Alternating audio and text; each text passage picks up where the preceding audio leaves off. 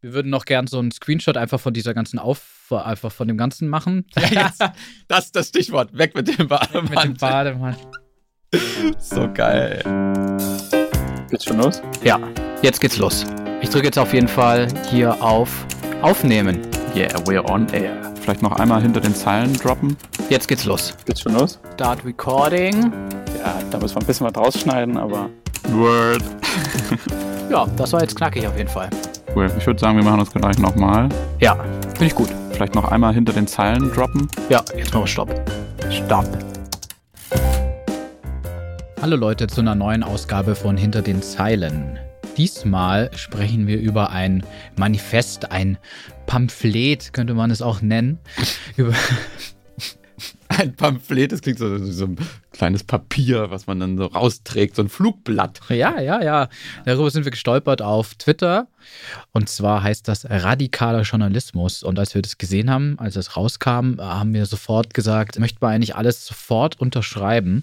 Jede einzelne Forderung. Jede einzelne nämlich, Forderung. Wir sind nämlich gestolpert über ja, eigentlich die Festschrift zu 20 Jahren Netzwerkrecherche. Wer in der Branche unterwegs ist, kennt das ja, dass eigentlich letztendlich ein Verein, dahinter steht, zur Vernetzung und im Austausch über Recherchejournalismus und wird jetzt eben 20 Jahre alt und da drin haben wir diesen Debattenbeitrag gefunden.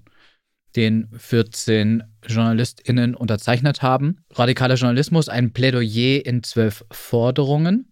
Ja, und da haben wir uns gedacht, Niklas, wir müssen jetzt, oh, wenn wir es schon selber unterschreiben würden, man, lass uns doch einfach mal drüber reden, und zwar mit zwei Leuten, die das nämlich mit initiiert haben. Und deshalb haben wir Vera Delia Hotko eingeladen und Pia Stendera. Vera ist Investigativjournalistin aus Österreich und ist Teil des journalistischen Selbstlaut-Kollektivs.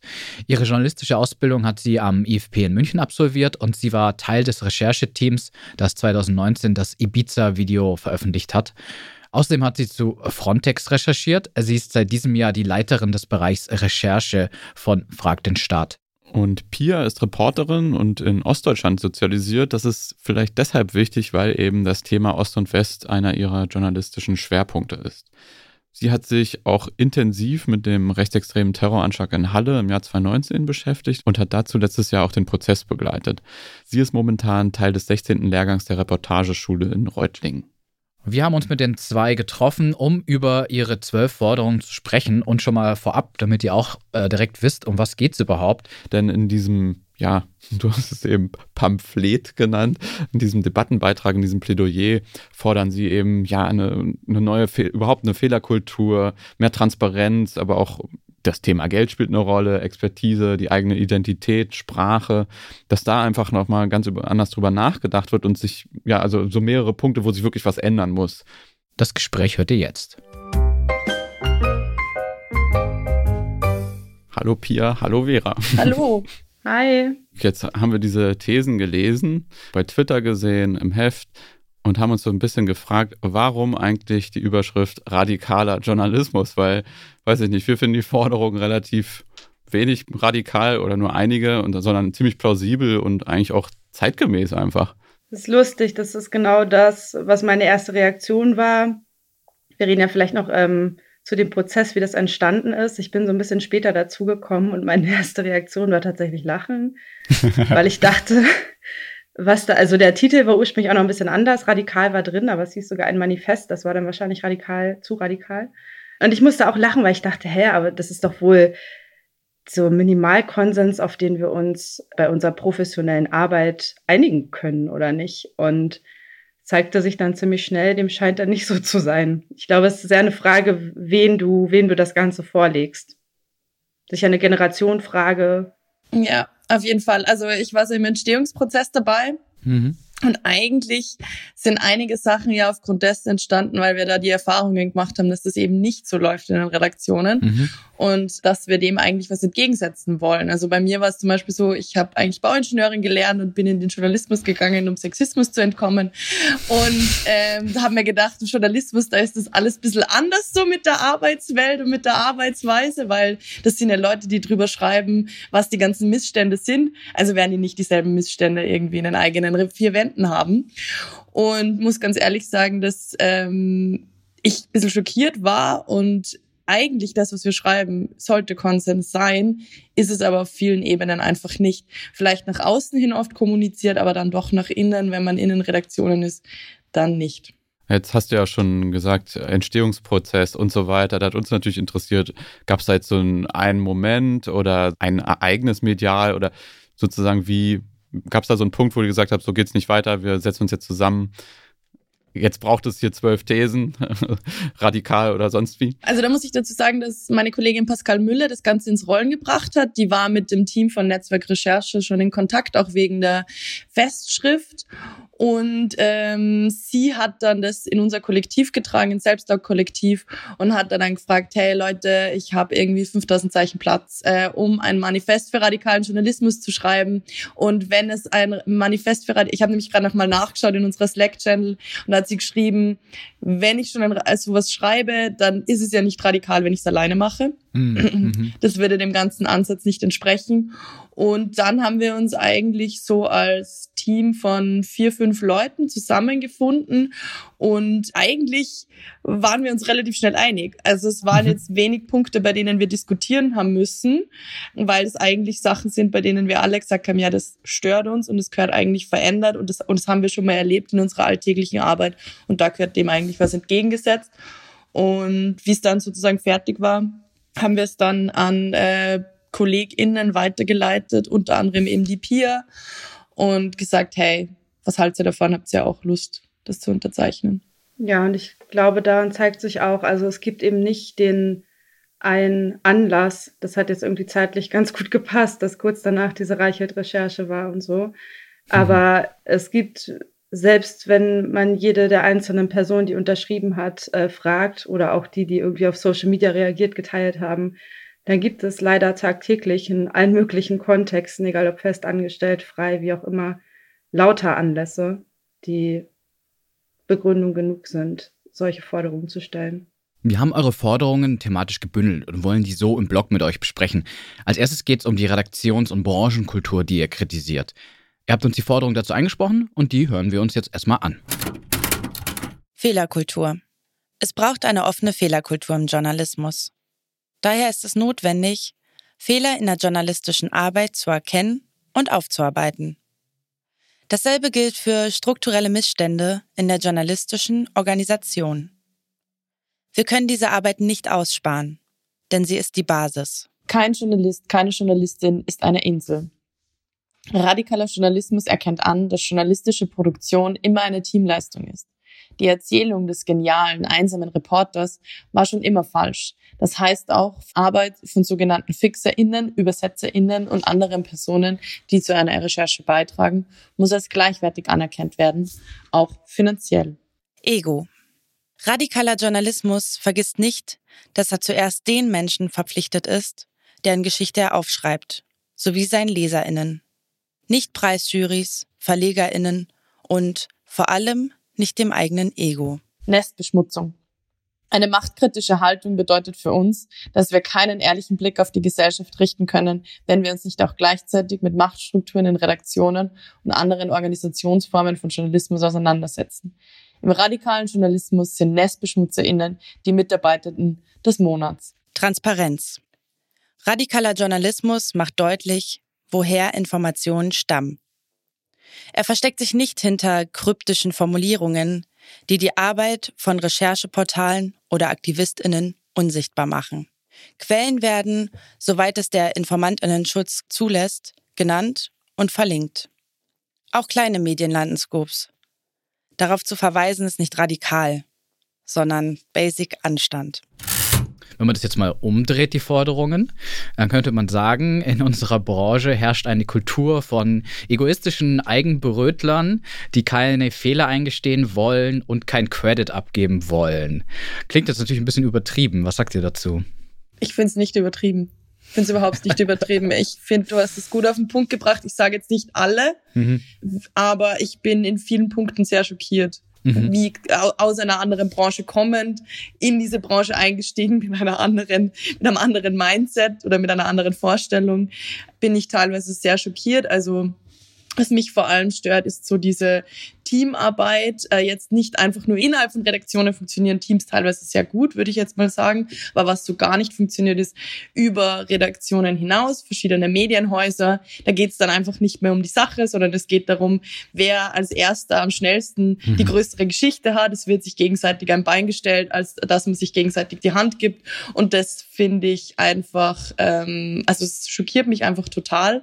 Und auch so Sachen wie jeder will die größte Reportage, Geschichte oder sonst irgendwas mit seinem Namen irgendwie unterzeichnen und sich Fehler einzugestehen, ähm, habe ich sowieso das Gefühl, das passiert nicht leicht. Und ich meine, ich arbeite mittlerweile seit Anfang Juli bei Frag den Staat und bin dort auch deshalb, weil ich zum Beispiel für mich selber diesen Satz, wie mir, wie Dokumente vorliegen, nicht mehr lesen kann. Also ich ja. finde nichts nerviger wie das, weil in, in manchen Fällen weiß ich, es sind IFG-Anfragen, dann finde ich es einfach nur lustig und denke mir so, ja, ähm, ich könnte jetzt verlinken, wo wir das sozusagen veröffentlicht mhm, mhm haben. Mhm, ja.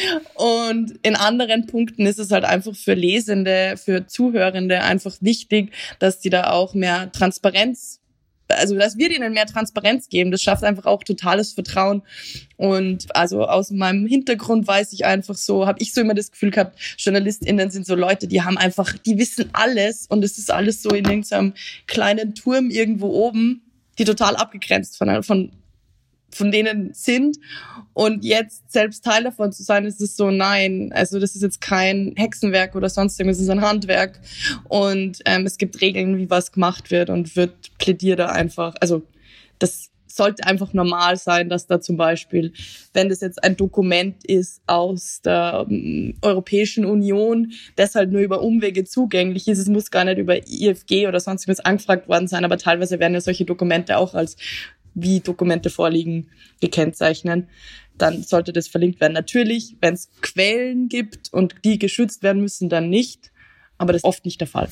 Ja, das erscheint dann immer so ein bisschen wie, ne, man, man verschleiert es so ein bisschen. Es klingt dann so, ja, wir haben da ja, da, da, da wurde uns was zugetragen mäßig, aber es klingt immer so ein bisschen, bisschen schöner, ähm, so ein bisschen theatermäßig, äh, als es ist.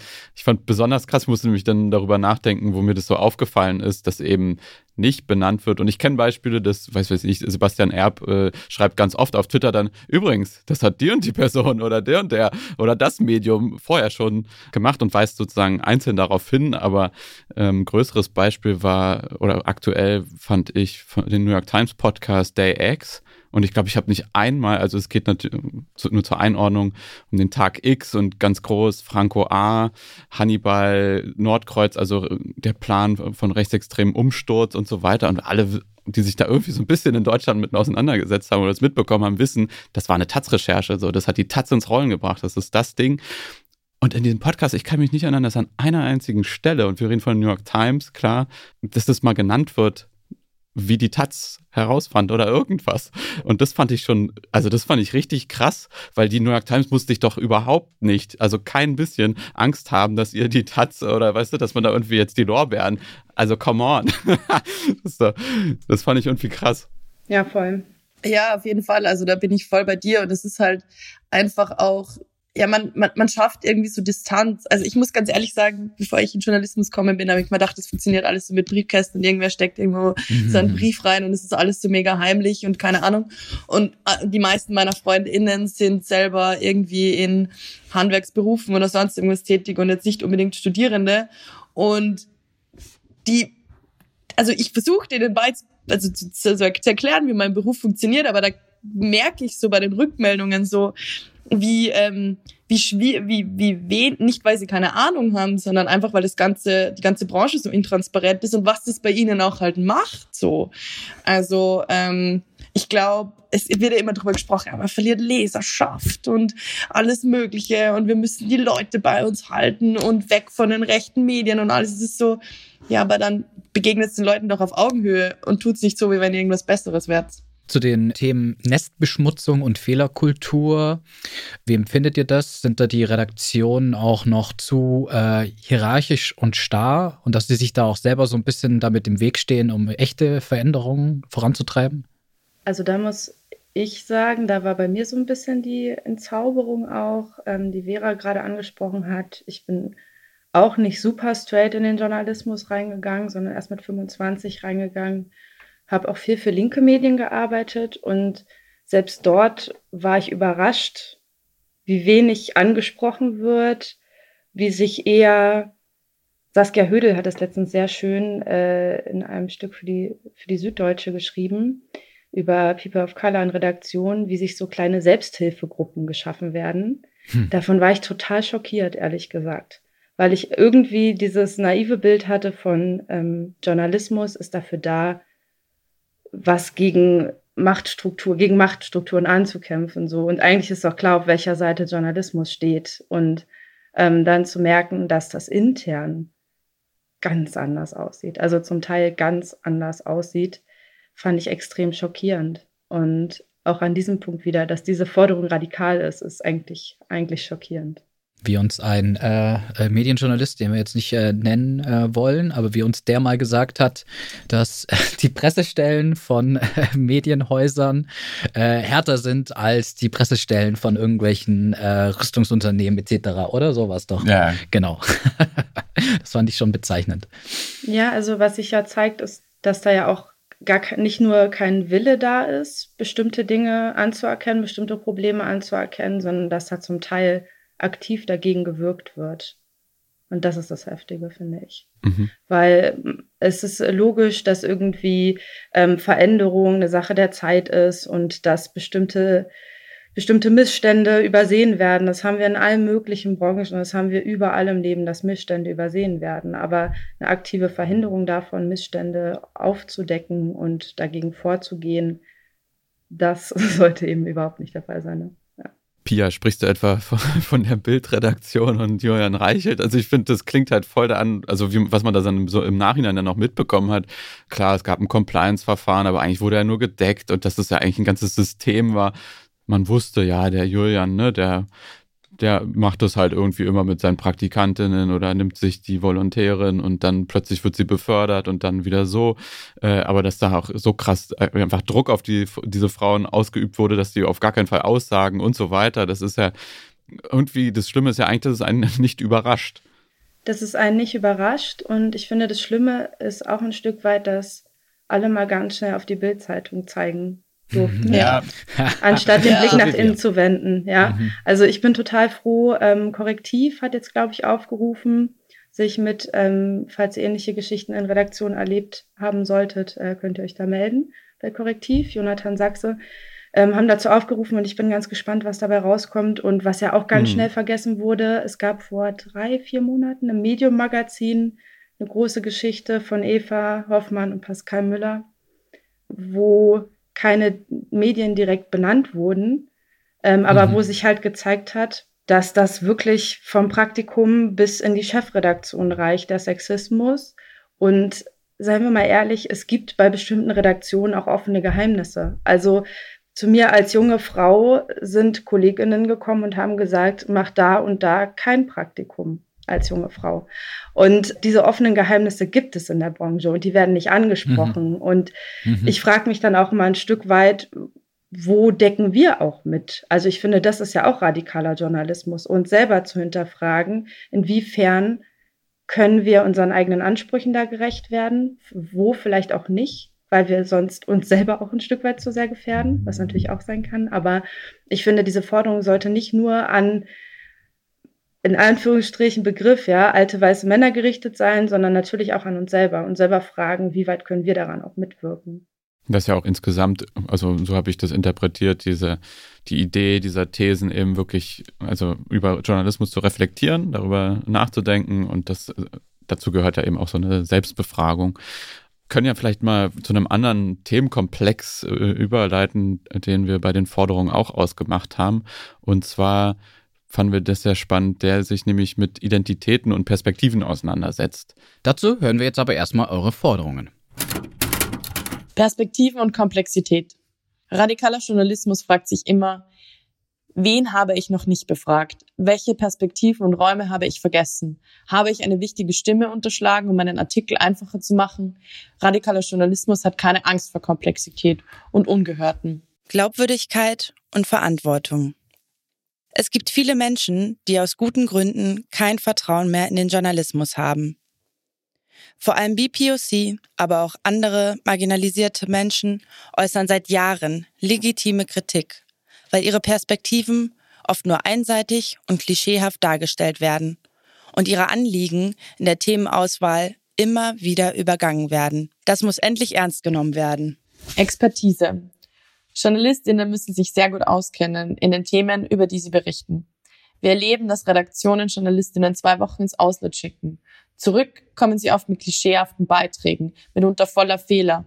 Und Kritik von Betroffenen oder Expertinnen wird zu oft ignoriert. Insbesondere Berichte aus dem Ausland über Rassismus, Feminismus oder Kriege und Krisensituationen werden zu oft behandelt, als bräuchte man dafür gar kein Fachwissen. Sprache. Sprache ist Macht. Radikaler Journalismus erkennt dies an und verpflichtet sich, die Konnotation und Implikation genutzter Sprache zu reflektieren und, wenn nötig, die Sprache anzupassen, insbesondere bei Themen wie Femiziden, Rassismus, Völkermorden. Identität. Unsere Identität prägt unsere Arbeit. Das gilt für alle Menschen, egal ob weiß, männlich, BIPOC, behindert, able-bodied, queer oder Arbeiterinnenkind. Radikaler Journalismus erkennt das an und öffnet damit einen dringend notwendigen Debattenraum über objektivierbare journalistische Methoden, anstatt sich in unfruchtbaren Kontroversen über Objektivität zu verstricken die Forderung zur Identität fand ich super wichtig und super spannend, weil ich habe das Gefühl, dass äh, diese ganz einfache Wahrheit, dass es einfach extremen Einfluss auf unsere Arbeit und auf unsere Perspektive hat, wo wir herkommen, wie wir aufgewachsen sind, was unsere Umwelt war, dass das eigentlich wirklich in der Branche und in der Arbeit komplett ignoriert wird. Also das ist so meine Auffassung. Wie denkt ihr dazu? Der Punkt ist ja, ich glaube, das ist auch eine Einstellungsfrage. Ich finde es wahnsinnig spannend, einen Sachverhalt aus der Perspektive von einem Menschen zu sehen und die Perspektive zu kennen, weil das, also das befähigt mich ja auch ein Stück weit empathisch zu sein mit Menschen, die anders denken als ich und äh, zeigt mir irgendwie einen Blickwinkel auf die Welt. Und ich meine, das macht, gerade erzählender Journalismus macht das, ähm, aber auch anderer Journalismus zeigt ja einen bestimmten Ausschnitt immer aus einer bestimmten Perspektive. Und da sind wir bei diesem alten Thema mit Objektivität oder, ähm, ne, also, oder die eigene Perspektive irgendwie klar machen. Und äh, der nächste Punkt ist, ähm, das war auch ein Punkt, wo ich direkt total ja war, weil ich komme aus Ostdeutschland und es gab letztes, letztes Jahr, dieses Jahr glaube ich sogar eine Statistik, wie viele überregionale Zeitungen ähm, von Ostdeutschen gelesen werden. Der Anteil ist äh, unglaublich niedrig und alle haben sich plötzlich gefragt, hu, warum nur? Und ich denke mir, ja, wenn dort eben meine Lebenswelt nicht stattfindet, und die findet dort nicht statt. Wenn eben nur JournalistInnen kommen mit ihrem westdeutschen Blick, der nicht immer nur urteilend sein muss, aber zum Teil auch einfach von Nichtwissenheit geprägt ist, ähm, dann ist das problematisch. Und dann bedingt sich das ja immer wieder, ja. Also dann sind wir ganz schnell in so einer Schlaufe von, okay, die Medien werden dann halt nicht gelesen, okay, wir haben weniger Ostdeutsche in den Medien, die wirken, okay, wir haben ein falsches Bild, was sich halt reproduziert, ein Stück weit. Habt ihr da, das würde mich interessieren, weil ich selbst drüber nachdenken musste, erinnert ihr euch vielleicht an einen Text oder ein aktuelles Beispiel, wo das schiefgelaufen ist, was diese, diese Selbstreflexion, Identität angeht, oder im Gegenteil, wo das, oder Perspektive genau, oder wo das im Gegenteil sogar gut umgesetzt worden ist. So ein Positivbeispiel, was dann, wo man dann genauso, ah, oh, hier endlich mal sozusagen, endlich mal ein gutes Ding. Boah, so ad hoc habe ich jetzt keins. Ich glaube, so schief gelaufen waren so eigene Erfahrungen in Redaktionen. Also als Arbeiterinnenkind aus einer sozialdemokratisch geprägten Familie, hoch sozial, höchstens sozialdemokratisch. Ähm, und die aber vor, ja, so wie es in Österreich bei vielen war, in Richtung Blau abgewandert ist war das immer extremst schockierend, in Redaktionen erklären zu müssen, dass diese Menschen nicht dumm sind. Im Sinne von IQ dumm, mhm. äh, sondern dass das äh, andere, also dass es jetzt nicht heißt, dass ich das gut finde, was diese Menschen denken, wenn sie FPÖ, AfD oder sonst irgendwas wählen, aber dass es nicht die Herangehensweise ist, zu sagen, dass diese Menschen dumm sind. Und ich bin in zig Redaktionen gesessen, wo von dem aus ausgegangen ist und war aber da teilweise die einzige Person, wo nicht die Eltern studiert haben, hm. beziehungsweise das ganze Umfeld nicht studiert hat. Also das ist was, wo ich, also weil, weil ich selbst viel Rechtsextremismus mache, wo ich halt merke, okay, da gibt's einfach Lücken und spannenderweise auch bei, also das zweite größere Thema, was ich bearbeite, ist Migration. Da ist eigentlich so das, wo ich mir denke, so diese konservative Betrachtungsweise, die halt oft in Redaktionen überhand nimmt, die dann irgendwie sagt, ja, wir müssen jetzt abwägen, sozusagen rettet man Menschen, die äh, überfahren oder nicht, so, gibt, es können Fragen dazu gestellt werden ähm, die dann eigentlich aus vielen sozialdemokratischen Perspektiven dann wieder eigentlich überhaupt nicht gehen würden und da aber dann äh, wieder zwei Welten aufeinander prallen. Und das, also ich war da teilweise echt so, dass ich mir dachte, es wäre einfach interessanter jetzt andere Perspektiven drauf zu haben und muss auch ganz ehrlich sagen, dass, dass man sich da gleich sofort irgendwie Verbündete geschafft schafft. Also bei mir war das so, Arbeiterinnenkinder war immer gleich so, ja, okay, wir sind, wir halten jetzt zusammen und äh, versuchen da irgendwas entgegenzuhalten, ist aber oft schwierig, weil man halt so in der Minderheit ist. Und ich habe noch gar nicht, also mir wird zwar immer die migrantische Perspektive öfter mal zugeschrieben, aber ich habe sie nicht und die kann ich mir zum Beispiel noch gar nicht vorstellen. Die haben wir, können wir jetzt in unserer Runde auch nicht besprechen, leider. Aber da ist ja auch nochmal ein riesengroßer Unterschied, der einfach total fehlt. Also in den Redaktionen, da sage ich, okay, ich bin als einziges Arbeiterinnenkind, da ist aber noch gar keine Person mit Migrationshintergrund drinnen. Also das ist immer weit davon entfernt. Auch zu diesem Thema Glaubwürdigkeit und äh, Verantwortung. Das fanden wir irgendwie auch ganz interessant, weil in unserer letzten Folge ging es ja um queere Menschen im Journalismus. Und da haben wir dann auch gelernt, dass äh, gerade auch diese Gruppe, dass die wenig Vertrauen allgemein in die Medien haben, weil sie das Gefühl haben, dass ihre Perspektive zu wenig gesehen wird oder einfach immer zu oft viel zu klischeehaft eben reproduziert wird. Das haben wir dann auch selber gemerkt, weil wir haben aufgerufen, hey Leute, wir wollen das behandeln, das Thema, ähm, habt ihr Erfahrungen, sagt es uns. Und die Rückmeldung war auch verhalten und äh, Rückmeldung gab es dann erst, nachdem unser erster Gast, die Isabel Bär, quasi dann auch gesagt hat, hey, ihr könnt mit den zwei sprechen, weil die ähm Ich habe mich wohlgefühlt in dem Gespräch, so von wegen, also ja. das war fast wie so, sie hat eigentlich den Vertrauensvorschuss erst genau. gegeben, weil andere erstmal so, naja, also ich meine, es ist genau. natürlich super privat und würde ich mich da jetzt sofort melden, aber das fand ich super interessant auch. Mhm. Ja. Und traurig. Ja, das auch, eben.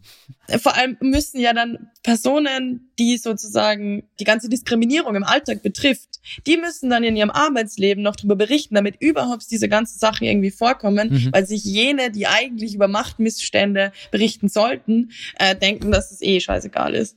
Oder sich zumindest nicht ausreichend Gedanken drüber machen. Und das finde ich teilweise so schlimm, also da ist äh, natürlich ist es wichtig, wie, weil wir ja auch eben so haben, so man muss sich irgendwo auskennen, aber ich finde auch, man muss da so ein bisschen Ally-Funktion auch übernehmen und sagen, hey, du bist natürlich damit anders nochmal, hast damit jetzt nochmal andere Erfahrungen und persönliche Erfahrungen. Und wir möchten jetzt nicht, dass du den die ganze Last auf dir trägst, die natürlich dann noch eine andere ist, sondern es sollte eigentlich Konsens sein in Redaktionen, dass über solche Themen berichtet wird und das nicht immer so eine Nische abgeschoben wird.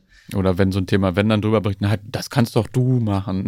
genau. Was? Du kennst dich. ja. Ich glaube, der weitere äh, Aspekt war, glaube auch, was wir auch bei dieser, ähm, was uns dann auch gesagt wurde bei der Folge, äh, bei unserer letzten Folge, dass man zum Beispiel auch queere Menschen, dass sie nicht immer nur wegen ihrer Queerness äh, aufgesucht werden und gefragt werden, sondern dass auch queere Menschen eben auch ganz normale Menschen sind, die ganz andere Sachen tun und dass auch gerne mal queere Protagonisten, Protagonistinnen auftauchen dürfen, die aber, wo dann die Geschichte überhaupt nichts mit ihrer Queerness zu tun hat. Und auch queere Menschen in Redaktionen auftauchen dürfen, die nicht über Queerness schreiben oder migrantische ja. Menschen. Oder Menschen, äh, ja, Menschen mit genau. Migrationshintergrund, genau. Menschen ja. mit anderen Klassen, egal was, man, nur aufgrund dessen muss man nicht drüber schreiben müssen. Und auch nicht, oder, aber auch, wenn man will, drüber schreiben lassen, so. Und das dann nicht einfach nur, also.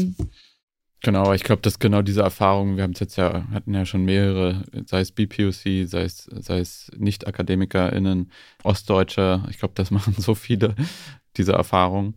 Ja, dann zeigt sich, warum das radikal ist. Also warum die Forderung radikal ist, wenn so viele auf so vielen Ebenen einfach dieselbe mhm. Erfahrung machen, dann sehen wir ja, ja, wie starr das Bild immer noch ist und dass wir alle irgendwie reinpassen müssen. ohne anzustoßen. Aber ich glaube, das sind wir in unserer Generation wirklich wir, die, die das vorantreiben, überhaupt diese Diskussion zu führen. Ich glaube, wir haben da einfach ein Generationenproblem und vor allem Menschen, also es ist jetzt nicht jeder, der älter ist wie ich, irgendwie total starr und hat, es gibt total viele Menschen, die total progressiv sind und sich interessieren dafür und äh, über solche Sachen diskutieren wollen und Dinge verändern wollen. Aber so im Großen und Ganzen ist es doch so, dass einfach das System starr weitergefahren wird. Veränderung ist irgendwie so, ne, wollen wir nicht. Ähm, wir wollen irgendwie in unserem gemütlichen Sessel bleiben und uns nicht damit befassen, ob das eigentlich, was wir die letzten 20, 30 Jahre gemacht haben, eigentlich cool war oder ob wir damit eigentlich irgendwelche Probleme beziehungsweise auch Hass geschürt haben. Wir haben so als, ich nenne es mal dritten Themenblock von euren Forderungen auch noch ähm, Geld. Die, genau, das, das schnöde Geld. Die Arbeits- und vor allem Arbeitsbedingungen eben, was ja damit zusammenhängt in der Branche ausgemacht. Also ihr prangert ja die Prekarisierung an, wo ich auch nur, ha, unterschreibe ich. und außerdem fordert ihr, dass äh, der Beruf eben mehr geöffnet wird. Und hier nochmal eure Forderungen im Wortlaut. Prekarität. Zu viele Kolleginnen, die Vollzeit arbeiten, können von dieser Arbeit nicht leben. Das betrifft besonders Freie. Radikaler Journalismus fordert gleichwertige Gehälter für freie und angestellte Journalistinnen. Es gibt Geld in dieser Branche. Es ist nur sehr ungleich verteilt. Wer hat, der gibt. Ausbildung und Hürden. Der Zugang zu diesem Beruf muss offener werden. Jede Redaktion, jede Journalismusschule muss sich kritisch fragen, ob sie genug dafür tut, dass das passiert. Sind Praktiker fair bezahlt? Wo und wird nach BewerberInnen gesucht? Was sind die Auswahlkriterien? Haben QuereinsteigerInnen eine echte Chance? Werden unbewusste Vorurteile und besonders internalisierte Rassismus sowie Sexismus im Auswahlprozess bewusst reflektiert und bekämpft? Was ich auch beim Lesen äh, der Forderungen gefragt habe, viele Sachen hängen ja von so ökonomischen Zwängen ab. Wenn wir jetzt nochmal über die Perspektiven reden, vor allem, sage ich mal, Freie, die haben dann äh, gar nicht die Kapazitäten und bekommen auch nicht genug gezahlt, dass sie sagen könnten, sie äh, betreiben da jetzt so eine exzessive Recherche zu einem Thema. Und jetzt könnte ich jetzt sehr kritisch sein und euch fragen, ob äh, die Forderungen utopisch sind, weil einfach das Geld nicht da ist. Nein. Nein. Sehr gut. Pia, sag du. Pia, sag Also nein. Ich äh, bin ja gerade, ich bin gerade an der Reportageschule in Reutlingen und äh, ein Grund, warum ich hierher gegangen bin, ist, ähm, weil ich gesagt habe, ich möchte lernen, wie man in diesem Beruf Geld verdient, also davon leben kann. Ähm, weil ich lange gedacht habe, man kann nicht davon leben und weil auch viele gesagt haben, man könne nicht davon leben. Inzwischen merke ich, dass die Menschen, die das gesagt haben, glaube ich, von einem anderen Leben sprechen was ähm, sie vielleicht noch aus ihrem Beruf so aus den 80ern kennen, was aber erstmal gar nicht mein Anspruch ist. So, da geht's, glaube ich, los. Aber es war sehr, sehr entmutigend, immer wieder zu hören, man kann von diesem Beruf nicht leben. Die nächste Sache ist, dass das Geld einfach ungleich verteilt wird. Und äh, da spreche ich nicht nur von festangestellten Journalisten, die seit 40 Jahren ihren Vertrag haben und vor Lachen nicht in Schlaf kommen, sondern da spreche ich auch von Männern und Frauen, die dem gleichen Medium einen Text mit derselben Qualität anbieten, in einer Woche Abstand und der Mann bekommt fast doppelt so viel Geld. Und sowas passiert. Mhm. Und das hat nicht nur mit schlechter Verhandlung zu tun, wenn dir ein Preis hingeworfen wird und der anderen Person Raum gegeben wird, einen Preis zu nennen, dann wissen wir alle, es gibt unterschiedliche Handlungsgrundlagen. Und mhm das sind Strukturen, die einfach vorherrschen und äh, die wir, über die wir viel offener reden müssen. Wir müssen viel, viel offener über Geld reden, weil das passiert jeden Tag. Und dann können wir uns natürlich fragen, ja, wer kann von dem freien Beruf leben? Wer kann von diesen Gehältern leben? Es wird dann schnell so hingestellt, als wäre kein Geld da oder als wäre dann nicht gescheit verhandelt worden. Das mag zum Teil stimmen, zum Teil bestimmt. Aber es ist an ganz vielen Stellen auch einfach nur eine Farce. Ich wollte nur sagen, ich habe dieselben Erfahrungen gemacht, dass ich habe ein paar Jahre als Freie gearbeitet, äh, bin jetzt in die Festanstellung, weil ich durch das Investigativarbeiten einfach mein Leben nicht finanzieren hätte können. Und ähm, und weil es geil ist, also also die Stelle so es ist absurd. Es ist wirklich absurd, wenn du Texte anbietest an dieselben Redakteure und du weißt, dass wenn es ein Mann macht, dass der dann mehr kriegt und dass es teilweise ähnliche Themen sind und dass es dann schon so war, dass wir systematisch, wenn wir in den Teams gearbeitet haben, sagen, ja, hey, du als Dude, mach das jetzt bitte, weil dann kriegen wir einfach mehr raus. So, das, also das ist das Überlebensstrategie ist einfach, einfach, ne? Aber es ist komplett ja, absurd. Überleben. Also ich meine, es ist dann immer noch nicht der große Reichtum, so, ähm, das da rausschaut, aber das kann einfach nicht äh, der Standard sein. So, das hat auch mit, sei es Zweitveröffentlichungen zum Beispiel teilweise, die dann beim von Männern einfach leichter angekauft werden.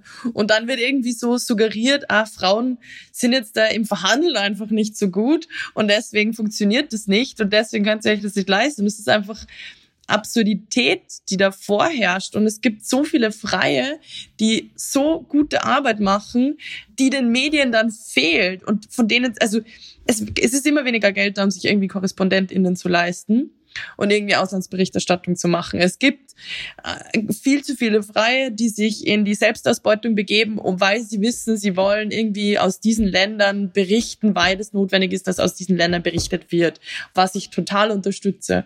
Und die Medienhäuser gehen dann her und zahlen denen, keine Ahnung, ein paar hundert Euro für einen Text, der tausende Euro wert, also mehrere tausend Euro wert wäre. Und im Vergleich weiß ich aber dann, dass in diesem Medienhaus, zum Beispiel wenn ein Redakteur jetzt ähm, auf Recherche fährt, dann kann der irgendwo auf Recherche fahren, es kann nichts rauskommen, kriegt dann noch ein Auto gestellt, ein Hotel gestellt, alles, was er sich zum Essen hat und kann da fünf Tage irgendwie um 1000 Euro irgendwie rumgurken. Eh cool, das sollte ja der Standard sein. Aber wenn dann so jemand als freie Person den Text anbietet, dann wird das halt nicht gemacht. Und die Redaktionen wissen aber, dass diese freie Person abhängig ist und machen das einfach weiter. Hm. Und sagen, melden sich dann immer wieder ganz nett und da hast du eh gut gemacht und ist eh super, aber du weißt ja, wir haben nicht mehr Geld. Das ist halt so. Und bei dem Punkt, den du gerade angesprochen hast, Vera, sind wir auch ganz schnell wieder bei, wer kann diesen Beruf machen. Mhm. Also etwas, was ich dieses Jahr immer wieder gehört habe, ist, ja, du brauchst schon so drei, drei Monatslöhne ungefähr, brauchst schon auf der Kante weil es gibt immer irgendwie Verzug in der Rechnung. Redaktionen behalten sich das immer vor, dass sie dich ewig in Vorarbeit gehen lassen und dann sagen, ach nee, da ist doch nicht so der Dreh drin, den wir haben wollen. Und dann stehst du da. So. Woher nehme ich diese drei Monatsgehälter? Woher? Von meinen unbezahlten Praktika, die ich vorher gemacht habe? Und das mit die Praktika ist nämlich auch wieder das, wo du sagst, ja, wie komme ich überhaupt in diesen Beruf rein? Genau. Also ich meine, wir wollen unsere verschiedenen Perspektiven irgendwie haben. Also wie ich angefangen habe, ich bin früher auf der Baustelle arbeiten gewesen und bin arbeiten gegangen, damit ich Geld verdiene. Bin mit meiner 1,8 netto heimgegangen, dann fange ich an in der Medienbranche und natürlich denke ich so, ja, natürlich gehe ich im Sommer arbeiten, wenn ich nicht studiere. Und dann meinen die so, ja, 200 Euro im Monat kriegst du zum, kriegst du zum Arbeiten. Ich so, ja, wie, wie soll ich denn meine Miete zahlen? Also viele, die ich kenne, mit denen ich studiert habe, sind nicht in den Beruf reingekommen, weil sie eben diese finanzielle Unterstützung nicht hatten. Ich habe mich halt, äh, keine Ahnung, ich bin halt Kelln, ich bin halt am Wochenende teilweise aus Deutschland nach Österreich gefahren, habe zweimal 16 Stunden Schichten zum Kellnern geschoben und bin wieder raufgefahren, damit ich dann dort mein Praktikum mit 50 Stunden machen kann, nur damit ich mir dieses Praktikum leisten kann. Und das soll einfach nicht normal sein. Also das ist einfach, und da ist einfach eine Hürde, die, die gehört einfach abbaut. Es ist einfach, also 200 Euro. Wir, wir reden über, wir, wir schreiben über prekäre Arbeitsbedingungen und dann kommt wer daher und meint, der gibt mir 200 Euro im Monat für 70 oder 60 Stunden arbeiten. Also das ist ja nicht nur im Praktikum so. Ich äh, war mal auf Recherche für die Taz zu Corona, bin aufs Spargelfeld gegangen, habe geguckt, wer da so arbeitet. und ich bin ähm, mit Benny Knüppel, der ist aus Brandenburg, aus dem Dorf, war ist Gerüstbauer, sonst wird die AfD und habe mit dem so ein bisschen, bin auf Augenhöhe beim Spargelfeld mit ihm zusammengekommen. Und dann hat er mir erzählt, ja, da werden dann die, die Rumänen geholt und die bekommen 4,50 Euro äh, die Stunde, deswegen kriegt er jetzt nur noch Mindestlohn und das ärgert ihn so. Und ich habe mir am Ende der Recherche, ich war da drei Tage, ich habe geschrieben, ich schreibe relativ schnell und habe mir am Ende der Recherche ausgerechnet, was ich pro Stunde verdient habe. Das willst du nicht machen, ja. Also es war so viel, wie die Rumänen bekommen. Und das ist halt, ich habe lange gedacht, ich arbeite zu langsam. Hier an der Schule mhm. merke ich, ist totaler Quatsch. Aber das, das funktioniert einfach nicht. Das geht einfach nicht. Und da muss sich einfach was ändern. Weil auch das ist ja dann, also ich war Berufsanfängerin, ich habe auch weiterhin andere Jobs gemacht. Und äh, wenn man überlegt, wer das Privileg hat und das Glück hat, so viel finanziellen Background zu haben, das als Spielwiese zu sehen und sich auszuprobieren und nicht zu sagen, okay, von diesen zwei oder drei Monaten hängt jetzt alles ab und danach muss ich wieder irgendwie kellnern oder zwischendrin noch oder davor oder danach an dem Tag. Das ist einfach ein ganz anderes, eine ganz andere Nummer und das muss sich ändern. Voll. Und es ist ja auch so, du soll, du, du gehst ja, du hörst, du studierst ja nicht und hörst dann auf und dann fängst du zu arbeiten an, sondern du sollst irgendwie einen Bachelor machen, einen Master machen, währenddessen zehn Praktika machen und dann sollst du noch zwei Jahre Volo machen und das bitte unter 27. Und es ist so, wie stellt ihr euch das vor?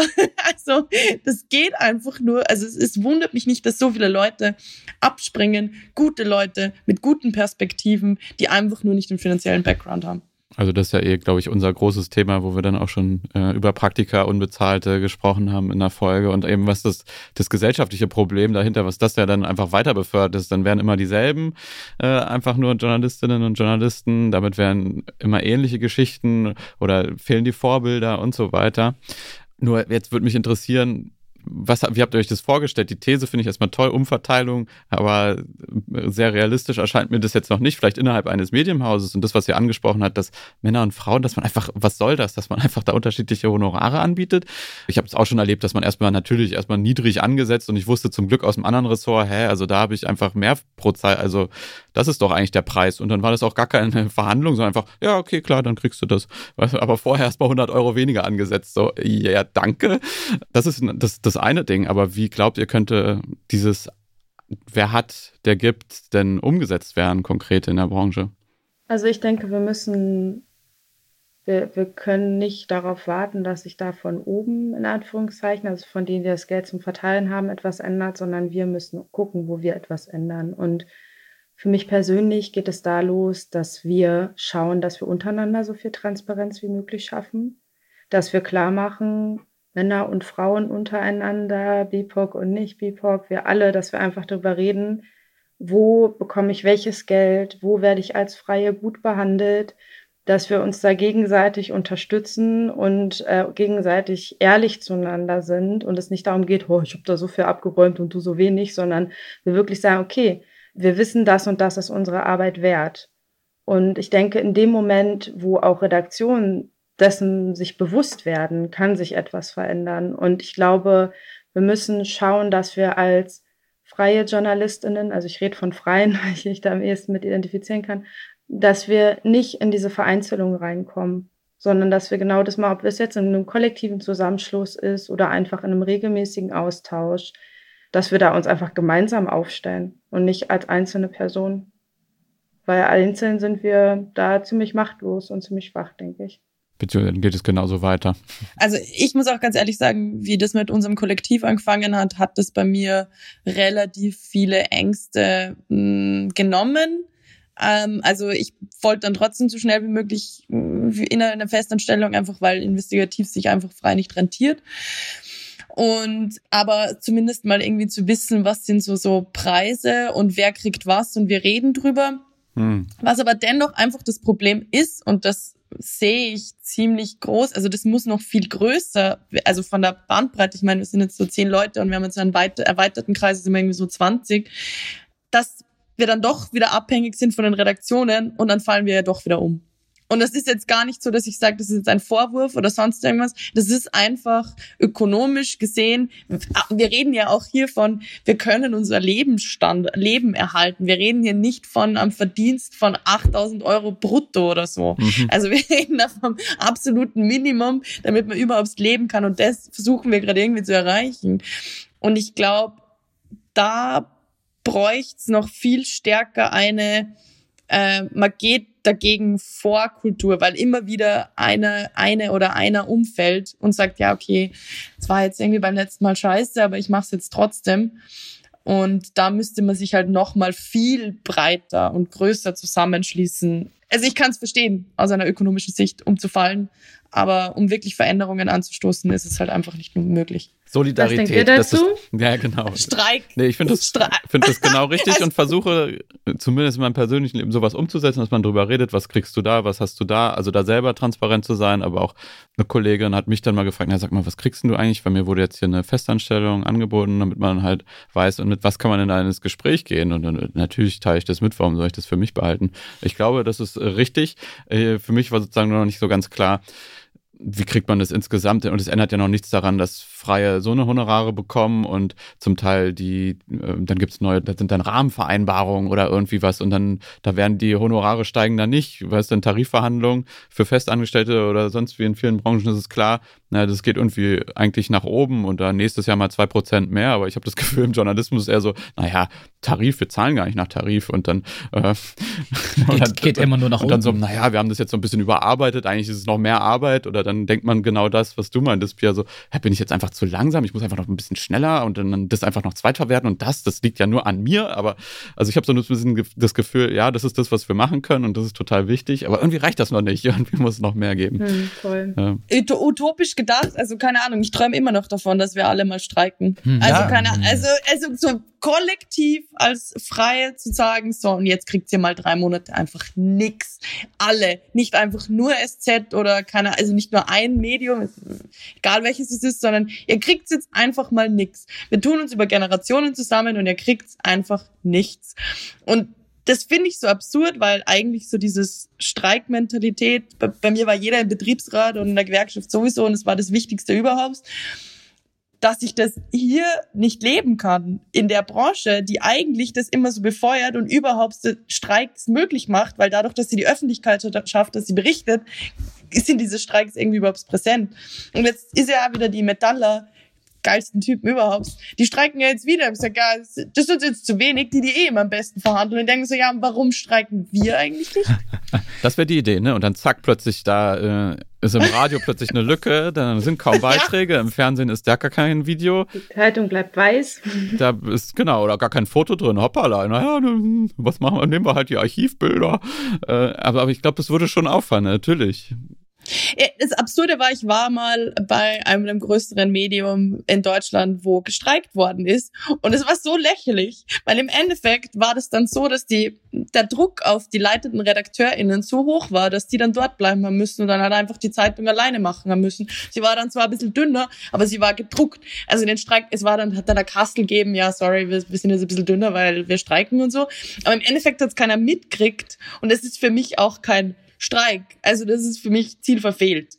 Weil wenn ich wirklich streike, dann kommt die nicht an und dann kriegt keiner irgendwer Zeitung. Aber da sind wir ja so oder so auch bei dem Punkt, dass es ähm, nicht die eine Gewerkschaft oder so gibt. Also ich meine, wir sind ziemlich, ziemlich verstreut. Ne? Also manche sind beim Deutschen mhm. Journalistenverband, andere sind bei den FreischreiberInnen, wieder andere bei Verdi oder beides oder alle drei, keine Ahnung. Ich denke, es ist so oder so total sinnvoll, sich da trotzdem so seinen Verband zu suchen, auch um sich zum Beispiel weiterzubilden, was Honorare und so betrifft, aber auch um gemeinsam Forderungen zu stellen. Davon träume ich auch. Mhm. Und gerade, also ich persönlich sehe das bei den FreischreiberInnen, aber das sehen andere bestimmt auch bei anderen Verbänden. Ich glaube, damit fängt es an, dass wir erstmal Strukturen, die schon da sind, um uns zu organisieren, auch wahrnehmen und auch ernst nehmen sind wir auch wieder bei den Forderungen zum Thema Ego und Teamarbeit und. Und wir müssen halt selber sehen, wir haben das Recht, Forderungen zu stellen. Ich glaube, das ist gerade für junge Journalistinnen ähm, nicht so präsent. Also man, man macht ziemlich viel, man geht ziemlich viele Kompromisse ein, man arbeitet für zu wenig Geld, man arbeitet zu viel. Ähm, man lässt sich in Dinge über sich ergehen, die nicht gut sind für einen. Und ich glaube, dieses Bewusstsein von das und das sind meine Rechte und dort und dort liegen meine Grenzen.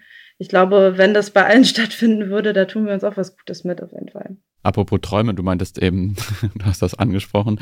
Wie war denn eigentlich so noch die Resonanz auf, also auf diese Thesen und ihr wollt ja auch mehr, also ihr wollt die Thesen doch bestimmt auch irgendwie weitertragen. Es reicht ja jetzt nicht damit nur eine Debatte anzustoßen, oder?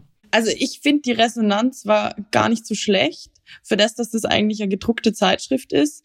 Ähm, ich habe mir eigentlich erwartet, dass wir das schreiben und es geht total unter, weil es keiner, weil es halt in einer Festschrift von Netzwerkrecherche irgendwo gedruckt ist und nicht jetzt online schön aufbereitet, wo man es dann halt auch teilen kann. Und die Debatte findet ja dann nicht in dem gedruckten Medium statt, sondern dann auf Twitter.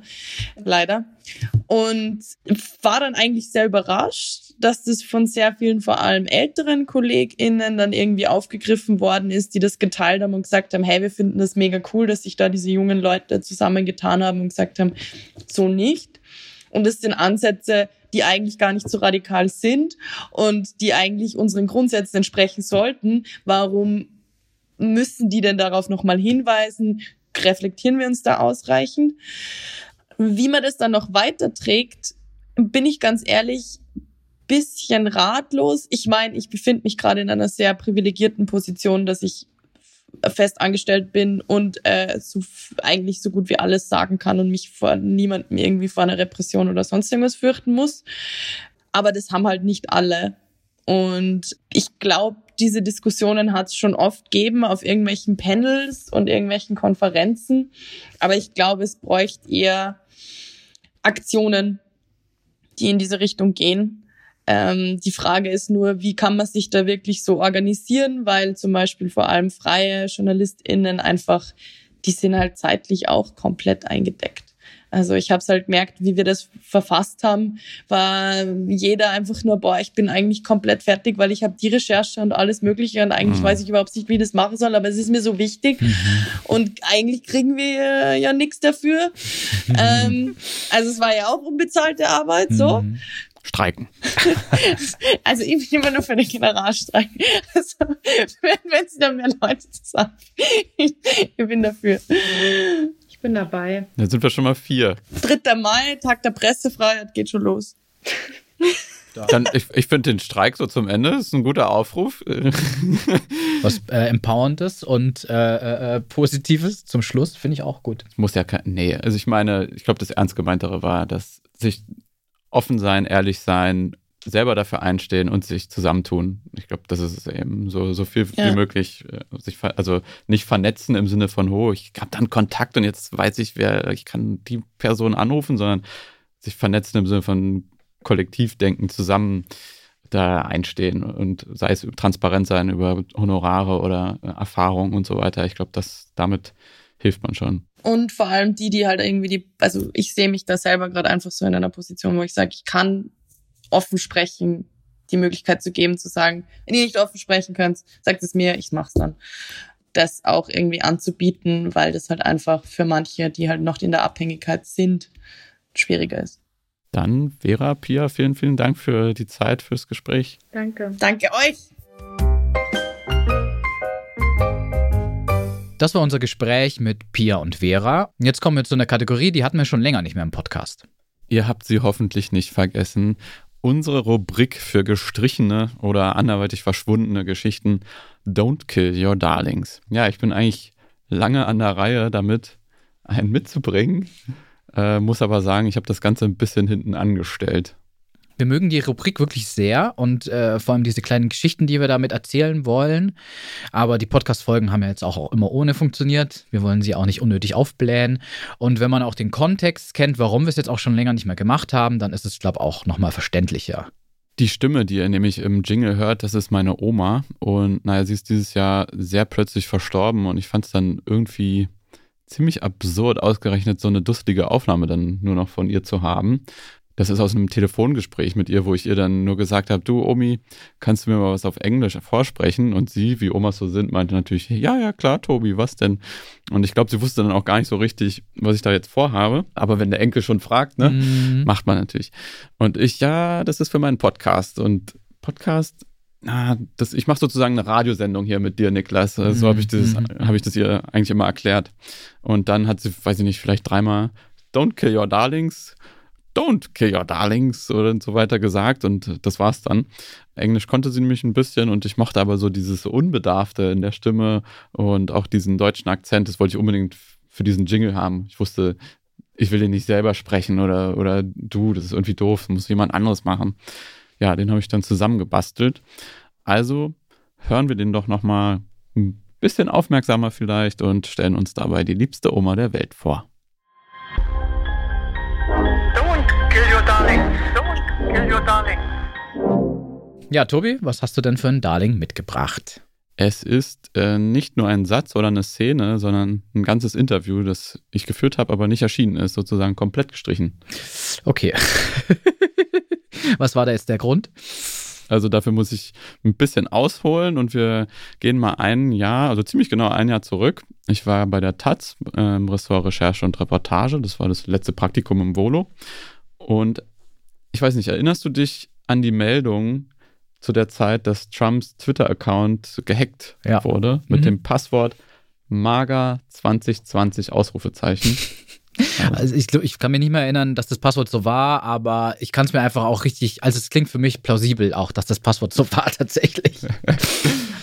Ja, das hatte De Volkskrant gebracht, eine niederländische Tageszeitung, weil das nämlich ein Niederländer auch gewesen ist, der Trumps Twitter gehackt haben wollte und eben dort mit Journalisten dann in Kontakt war. Ich fand es natürlich auch irgendwie witzig. Man denkt sich so, okay, also das kann man sich kaum besser ausdenken, mhm. dieses Passwort. Und das mhm. passt so wirklich Arsch auf einmal bei diesem Typen. Aber okay, wir wollen jetzt, jetzt nicht nur über Trump lustig machen. Ich dachte mir so, interessant. Ey, das wäre doch super spannend, einfach mit Victor Chavers zu sprechen. Also diesem Typen, der eben gesagt hat, er hat es gehackt. Und wie hat es dann funktioniert oder wie ging dann das weiter, die Recherche? Ich habe also das auf Twitter gesehen und dann einfach per Mail es war ein Homeoffice-Praktikum, ähm, vorgeschlagen in dem Taz Desk, also wer da gerade CVD war. Und der meinte so, ja cool, mach dich da gerne ran. Und dann schauen wir mal, was bei rauskommt. Also setze ich mich hin, schreibe Victor Revis auf Twitter an, keine Antwort.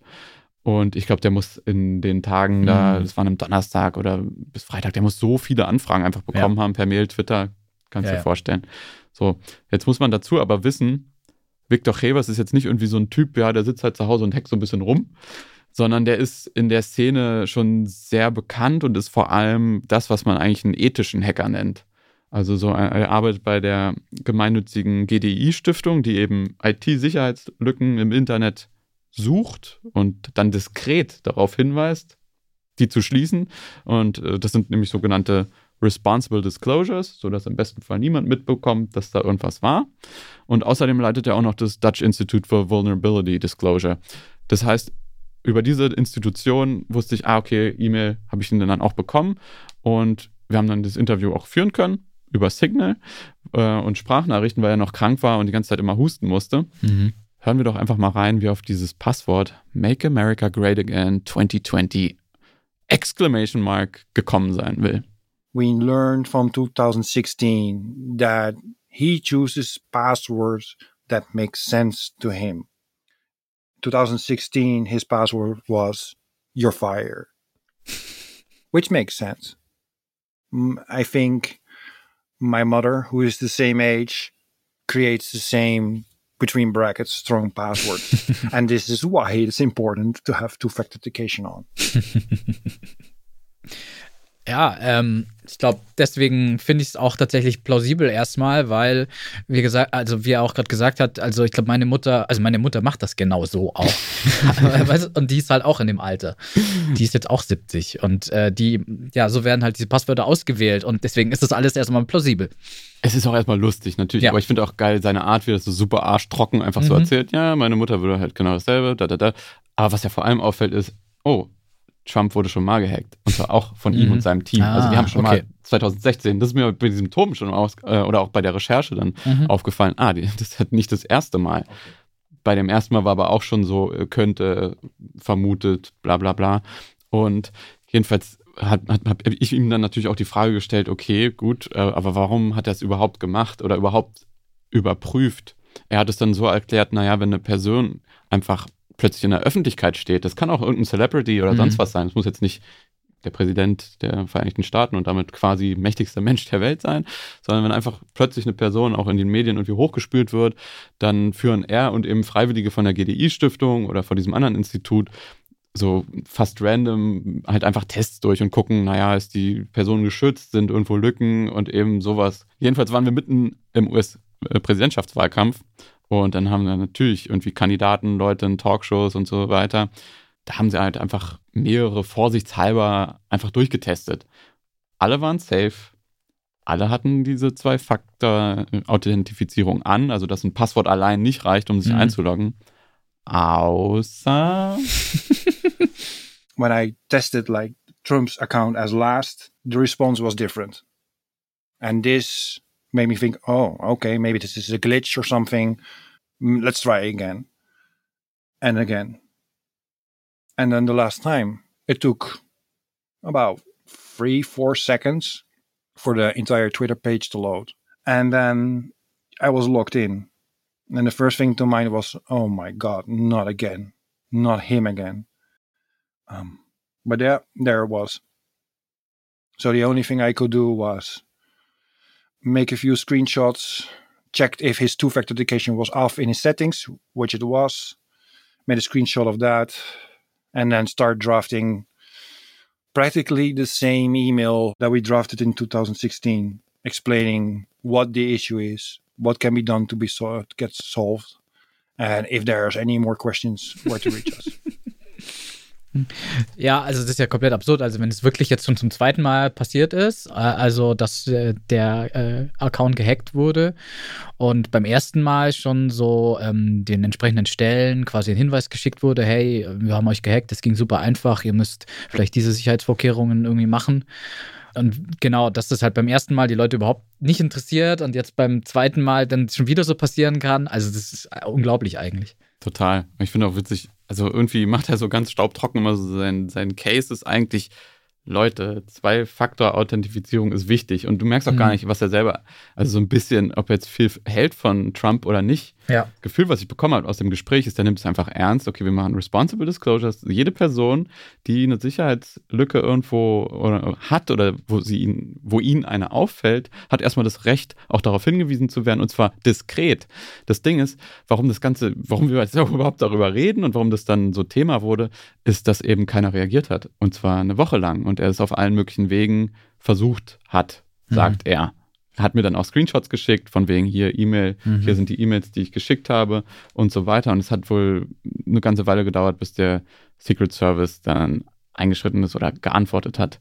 Aber das Hauptding, warum die reagiert haben, war dann, dass er nämlich einfach, also Victor Reves, dann selbst auf Twitter einfach dann mhm. gesagt hat, hier übrigens, da ist ein Security-Issue. Also er ist dann gezwungenermaßen, weil tagelang auf diese E-Mails und so weiter nichts passiert ist, damit an die Öffentlichkeit gegangen. So, jetzt ist es natürlich alles noch kein Beweis. Mhm. Screenshots, ja, okay, die können irgendwie manipuliert mhm. werden und sonst wie. Also habe ich ihn so ein bisschen ja, ein bisschen konfrontativer einfach gefragt, was er denn dazu sagt, dass eben auch das Weiße Haus das äh, dementiert hat, beziehungsweise mhm. seine Behauptung als absolut unwahr bezeichnet hat. Also dass Trump, Trumps Weiße Haus und Twitter es auch nicht bestätigt hat. Und ob das jetzt vielleicht nicht doch nur so ein ja, PR-Gag für eine gute Sache mhm. äh, war, die Zwei-Faktor-Authentifizierung, die mir so wichtig ist. Using this as a PR stunt that's not how we like to work. Our relationship with the people that we do responsible disclosure with is based on trust. I'm doing this work for 22 years, pretty much under the radar. Only the things that I think needs to be shared publicly is because there is something special going on. For this case, I didn't pick the mass media for getting attention for it. They saw me struggling getting the message across while time was ticking. We're talking about a response time of seven days before I finally could get through to the Secret Service because of the tweet or the quoted tweet uh, on that Monday after he posted a very weird video about that you need a high IQ and a low percentages of the password to be able to guess someone's password, which is of course not true. Äh, okay. also ich, äh, ich finde es bemerkenswert, wie sachlich er das jetzt irgendwie alles erzählt, auf jeden Fall. Mhm, aber ich glaube, er hat sich auch so ein bisschen verarscht gefühlt, als er dann, weil Trump stand wirklich äh, irgendwo vor den Kameras in den Medien und meinte, ja, hat plötzlich wirklich auch über Passwortsicherheit geredet und wie Trump halt so redet, dann so gemeint, ja, dann muss schon sehr schlau sein. Er ist ja natürlich, wenn dann sehr schlau, ja, ja. Äh, muss einen sehr hohen IQ haben und einen Teil des Passworts wissen, um das äh, hacken zu können oder äh, halt raten zu können. Und wurde dann daraufhin gehackt. Genau, jedenfalls, erstmal irgendwie witzige Geschichte, alles so ein bisschen absurd, aber jetzt fehlten natürlich irgendwie so richtig die Belege. Ich habe Viktor Reves dann auch einfach mit, äh, ich sag mal, begründeten Zweifeln, so Kurzanalysen, die bei Spiegel und bei Weiß vorkamen, äh, konfrontiert. Aber er hatte für alles irgendwie plausible Erklärungen. Das ist, das kann daran liegen oder ich kann nur sagen, so und so. Als Belege hat mir, wie gesagt, diese Screenshots geschickt und dann hat er mir noch ein Screen Recording geschickt. Mhm. Also und ganz kurz sieht man halt einfach nur, dass da offensichtlich äh, Viktor Revers ist eingeloggt und du siehst, das könnte, müsste Trumps Twitter sein. Es war auf jeden Fall ein englischer Twitter-Account und unten siehst du das Profilbild. Und man kann in den Einstellungen einfach im Browser ja dann auch äh, eingeben, dass du dir von deinem eigenen Twitter-Account ein, eigentlich eine ZIP-Datei erstellst, mhm. also einfach ein Archiv runterlädst. Und das war, hat man gesehen in, in diesem Screen Recording, dass es das angeklickt war. Also frage ich ihn natürlich nochmal dann bei Signal, ja, bin ich richtig in der Annahme, dass sie ein komplettes Archiv erstellt haben in Trumps Account und es runtergeladen haben. Weil das wäre natürlich auch ein Beleg, wenn er mir das zeigen würde, so zack, dann weißt du, alles klar, okay. Aber darauf hat er gar nicht mehr reagiert. Also da, kein Wort dazu. Mhm. Und ich glaube, das war halt auch so ein bisschen so ein Punkt, wenn man nicht den absoluten Beleg hat, so ja, es ist wirklich passiert, dann das, damit war die Geschichte so irgendwie weg. Mhm. Aber bei der Taz war das dann eigentlich so, ich hatte halt dieses Interview geführt und halt mhm, mhm. auch genau mir diese, also Zweifel ihm vorgelegt, er hat eine Erklärung gegeben und man hätte das Interview ja trotzdem bringen können. Am Ende weiß man nie richtig, hat das jetzt wirklich oder nicht. Mhm. Aber das war so ein Punkt und es ist dann irgendwie einfach untergegangen in diesem ganzen Homeoffice per E-Mail, hier nochmal redigiert, da zurück. Hm, hier wäre gut, wenn du da noch einen Beleg oder können wir das belegen.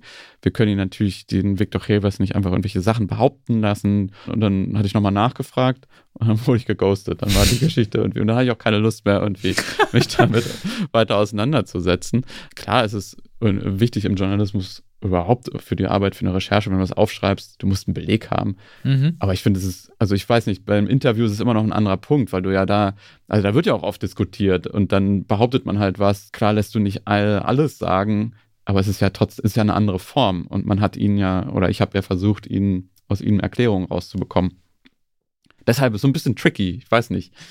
Was in dem Fall eigentlich schön gewesen wäre, wenn dir jemand bei der Taz, ein Redakteur, Redakteurin dir zur Seite gestanden hätte und gesagt hätte, komm, wir arbeiten das jetzt nochmal irgendwie gemeinsam irgendwie durch und prüfen das irgendwie auf Plausibilität und wägen irgendwie ab, ob man das nochmal veröffentlichen kann oder eben nicht.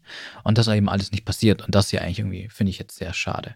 Bei mir war das ja auch mal so bei einem Interview, das habe ich mit The National geführt und das Interview kam ja auch nie, aber da habe ich es ja auch verstanden, weil eigentlich alles, über das wir geredet haben in diesem 20-minütigen Interview, es war auch einfach alles nicht so relevant und auch nicht so alles so überraschend. Und es war dann auch okay, dass es, glaube ich, nicht gekommen ist, weil es einfach auch nicht interessant war. Und in deinem Fall war es jetzt einfach so, okay, man konnte halt einfach nicht belegen und so. Und dann kommt es halt einfach auch nicht. Und das ist dann manchmal vielleicht auch einfach okay so und muss auch einfach so sein. Man muss nicht irgendwie auf Biegen und Brechen immer alles veröffentlichen und im Zweifelsfall lieber dann doch mal sagen, hm, nee, reicht halt einfach nicht. Ja, einfach zurückhalten. Wobei hier einfach die Kommunikation besser hätte laufen können. Wenn ihr wollt, ist der Niklas nächstes Mal wieder dran mit dem Don't Care Your Darling. Aber schickt uns doch gerne auch eure Geschichten als Ton, als Text, irgendwas gerne ein. Wir freuen uns darauf. Dafür ist die Rubrik da, die eben wieder aufleben zu lassen. Das kann auch einfach nur eine besondere Szene sein oder so, die dann halt einfach den Rotstift zum Opfer gefallen ist, weil es nicht reingepasst hat, der Aspekt oder so. Und wir freuen uns auf jeden Fall über Einsendungen. Einfach zum Beispiel an mail.hinterdenzeilen.de. Ansonsten ist nämlich Niklas nächstes Mal dran. Bei der letzten Folge haben wir ja ein Arbeiterkinder im Journalismus-Treffen angekündigt. Das hat auch tatsächlich stattgefunden am 28. Oktober.